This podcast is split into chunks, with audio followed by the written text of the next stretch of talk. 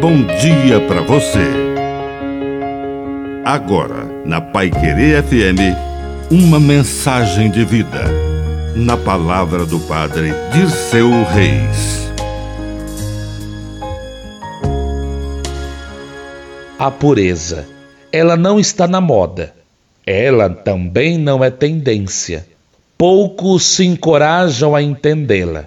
Mas ela, a virtude da pureza, é um dos poucos caminhos que faz o ser humano entender o significado e a realidade da gratuidade. É pela virtude da pureza que o amor verdadeiro torna-se maduro e livre. Quando a pureza deixa de existir, a malícia e o interesse ganham espaços no coração humano.